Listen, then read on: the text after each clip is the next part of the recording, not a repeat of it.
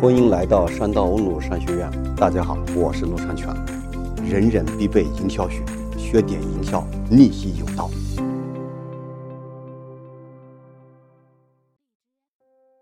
这堂课跟大家讲房价上涨背后的伟大原理啊。为什么叫伟大原理呢？就是一般人不了解的原理啊。那说到这个房价呀，都是中国人非常敏感的一个词啊。这个年轻人说房价太高了，啊，政府就调控啊，越调控房价越涨，对吧？那为什么房价会涨呢？有很多很多种说法，经济学家啊，包括这个我们的老百姓跟着一起来这个剖析。有的人说，老师，房价上涨是因为土地价格涨了。哇，说你政府你干嘛把土地拍那么高的价格，对不对？那么政府说我拍过很多东西，为什么就拍了这个土地价格会上涨呢？对不对？如果是因为政府竞拍就会上涨的话，那大家想，政府竞拍过很多很多东西啊，对不对？那做了很多工程建设，对吧？做过很多很多的这个其他的这个采购，它也是在竞拍啊，它怎么没有导致上涨呢？所以说，由于政府这个拍卖才导致价格上涨的逻辑是不存在的，对吧？第二个说，陆老师，因为房价上涨，那当然是土地价格上涨。那问题是，土地价格上涨是由什么引起的？土地价格上涨显然是由什么？是由房价上涨才导致的土地价格上涨，对不对？大家想，那开发商一看房价能卖到五万，所以你土地就敢出大钱买了，是不是？如果房价没有涨到这个地方，那他怎么敢出那么大价钱买这个土地呢？所以说，呃，土地价格和就房产的价格，它并没有一种什么谁是坏人，谁是因，谁是果的问题，他们是一体化的。那你说，老师，因为买房的人多了，所以价格上涨了。那问题是，大家为什么买房的人越来越多呢？是不是因为生活要改善嘛？是吧？那还有人说，因为开发商黑心，对吧？那好，如果房地产价格不涨，开发商你不开发了，你也没房子住了，开发商倒是心变得好了，变现得白了，对不对？那就是任何这个就是商家追逐利润，它都是有它的合理性的，对吧？那好，那房价到底为什么上涨？我今天跟大家讲，我们抛开任何经济学的常识，我们用营销的原理，大家看啊，那我们来思考这个问题。那么营销里面有一个基本的原理，就是叫价值，啊，就是我买卖任何东西，我买的是价值，对方也卖的是价值，对吧？那好，大家想，为什么我买北京的房价需要付出八万到十万，而买石家庄的房价只花出两万就行了？北京石家庄很近啊，高铁大家想一个小时可能快的高铁可能一小时用不着，对不对？所以这里面有一个基本的原理，就是营销学的价值对等原理。那价值对等原理在什么地方呢？对不对啊？那关于营销学的系列课程，我在切割大营销里面都讲过啊，大家可以到那里面听听啊，可以下载商道问路 APP 啊，那里面有我讲了很多系列的课程。那我今天跟大家讲房价啊，那也就什么概念呢？就是说拿北京的房价和石家庄的房价是没有可比性的。那为什么不能去对比啊？就跟大家举一个例子，说你呢？要到北京去赶往这个广州，对吧？你有两种方法，一种呢，你买飞机票，是吧？哇，三小时就干到了广州。你买普通舱呢，大约一千二三；你买头等舱大约五五五五六千，买豪华头等舱八九千，甚至于上万，对吧？那如果你从北京买了高铁啊，到这个广州的话，可能只需要花什么？花四五百，对吧？如果你买那个普通列车的话啊。那可能只花到两百多，对不对？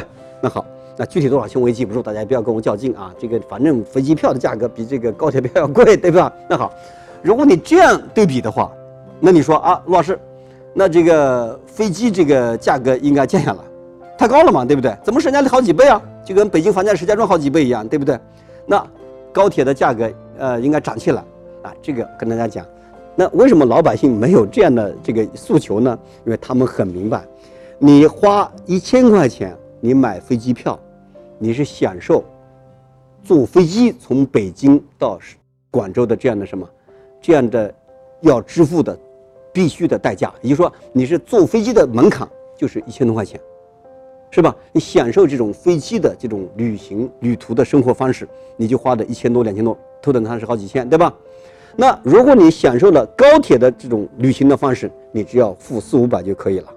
啊，这样一讲大家明白了吧？你没有认为哪一个价格高哪个价格低的合理合理不合理的问题了吧？好，这样思考。好，你为了到北京享受北京的这种生活方式，对吧？享受北京这种大咖云集，跟这个大咖们见面，你偶尔会上北大清华听听课啊，这个都是可以免费啊。这种方式，你享受北京的什么医疗、教育，是吧？享受北京这种安全治安的环境。是吧？你看北京的治安哪有什么工工商所、工商局什么税务局天天查你的？没有，你看没有像地方这种情况，对不对？那北京的光整体来讲还是比较积极向上的，对不对？你为了享受这样在北京的生活方式，进入北京的最低门槛，你需要付出的最低成本，也就是付出八万块钱买这样的房子，对不对？那同样的道理，那你要想享受石家庄这种生活方式。知道吧？医疗、教育相应的东西啊，你就付出两三万就可以了，是吧？那你说，如果你认为，呃，这个你买没有钱买买不起这个这个北京的房子，你可以到比如说河北一个贫困县那地方，房子价可能就两三千一平米，那你不是不愿意去吗？是不是？呃，很多人买不起北京的房子，就认为北京的房价不合理。北京只是什么？只是对那些能够承受得了的这样的这个支付成本，让。有资格享受北京生活方式的人进入的这样的一个门槛，他提供的这样一个价格价格设定，就像说你不能说我买买不起飞机票头等舱，你就骂那个头等舱不合理，价格定的不合理，道理是一样的。所以大家这么思考，明白了吗？所以按照这样的思考的话，大家看啊，一个就全世界的人，很多人都喜欢到香港生活。你看香港的房价是多少？跟大家讲，它是按照平方英尺算的，如果按照平方米算的话，大约是二十万到三十万一平米。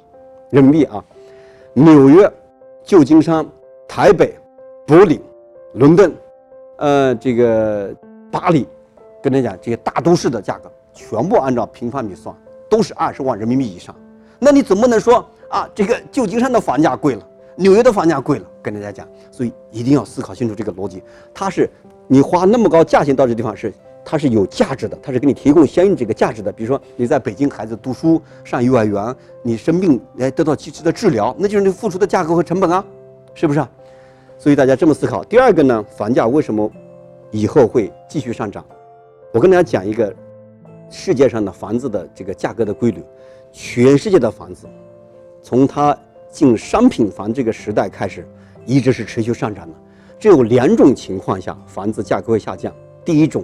在欧洲遇到大规模的瘟疫，一下这个城市人死掉了一半。第二种就是发生了战争。我跟你讲，即使二次大战，中国的房价也没有全面打下去。什么情况下降呢？他说，就我们抗日战争的时候，哎，东北的房价肯定下降了嘛，日本人占了嘛，对不对？很多人都逃荒到南方去了。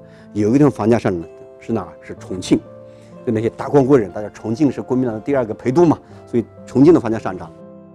这是的第一个思考的这个这个方法啊。第二个思考方法跟大家讲的就是什么呢？怎么思考房子呢？就房子是所有商品中什么没有替代性产品的？什么叫没有替代性产品呢？有些东西是可以有替代性产品的，比如说你不吃面包啊，可以吃馒头，馒头和面包就是替代性产品，对吧？你不吃米饭吃面条，对不对？那我问大家一个问题：你不住房子，你住哪？住窑洞去？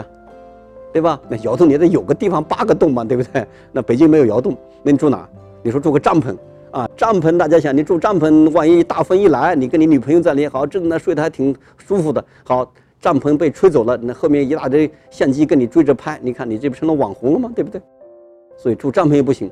你你说你说住大篷车里，那车里要有个地方放，对不对？人不公园不让你随便放。你看，所以只能去住房子里。结婚要买房，离婚要买房啊。是不是啊？大家看这个，所以房子的这个它是一个刚性需求啊。那么房子不可替代啊。另外一个与思考的这个什么这个角度是什么？大家知道这个房子你是不可不可以加班加点无限制生产的，它是要经过国家审批的。你比如说北京的面包不够了，你怎么办？在石家庄建个面包厂，拼命加班加点生产，用到北京来就完了嘛？是不是？石家庄不够，咱从郑州用，是吧？郑州不够，咱们从那个什么新乡用。但是大家房子你不能说北京房子不够，把石家庄房子搬过来，这逻辑不对的啊。所以每一个城市的房价，大家记住是独立形成的，是你进入这个城市享受这个城市生活方式的最低门槛。就像你进入飞机还是火车，进入这里最低的门票。这节课就讲到这里，更多内容请登录山道问路 APP，那里已经有上百万小伙伴一起学习。